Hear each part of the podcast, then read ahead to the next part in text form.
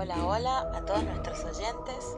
Somos Aldana, Lucía y Carolina y queremos compartir con ustedes la primera de varias leyendas de nuestra querida provincia, las cuales han llegado a nuestros días de generación en generación y nos serán de mucha utilidad para conocer nuestra historia.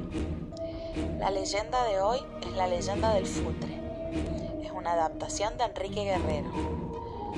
Puntualmente, como lo hacía desde que comenzó la obra en 1889, Mr. Foster, el agente pagador de la compañía inglesa Trasanding Construction Company, llegaba al obrador a principios de mes para iniciar el pago de los jornales.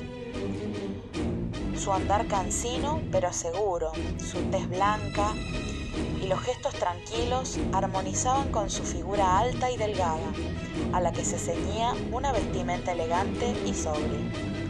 Contrastaba ampliamente con la imagen cansada y desgarbada de los obreros ferroviarios, que en su mayoría chilenos tendían las vías del tren trasandino argentino, conocido como TTA, y esperaban impacientes el día de cobro.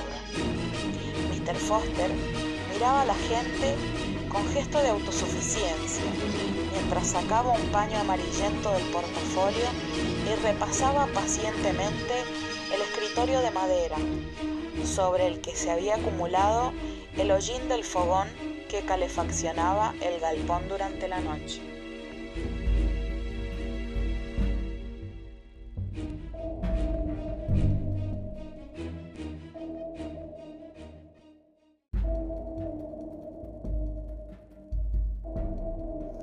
Y luego de acomodar prolijamente su sombrero de copa sobre los guantes de cuero, daba inicio a la tan ansiada ceremonia del pago. Por diversión o porque no podían pronunciar bien su apellido, a Monsieur Foster, lo apodaron Futre. Futre sonaba parecido y a la vez estaba bien puesto, ya que en Chile se empleaba para referirse a las personas elegantes y distinguidas. En uno de los tantos viajes a la localidad de Las Cuevas, lo sorprendió una temporal de nieve que lo obligó a refugiarse en unos cobertizos, frente a la curva de los ingleses o soberanía nacional, como pasó a llamarse después de 1982.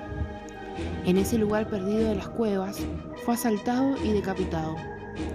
Por eso en las noches frías, cuando la tormenta arrecía en muchos rincones de la montaña, aparece sorprendiendo a los viajeros con su presencia fantasmal.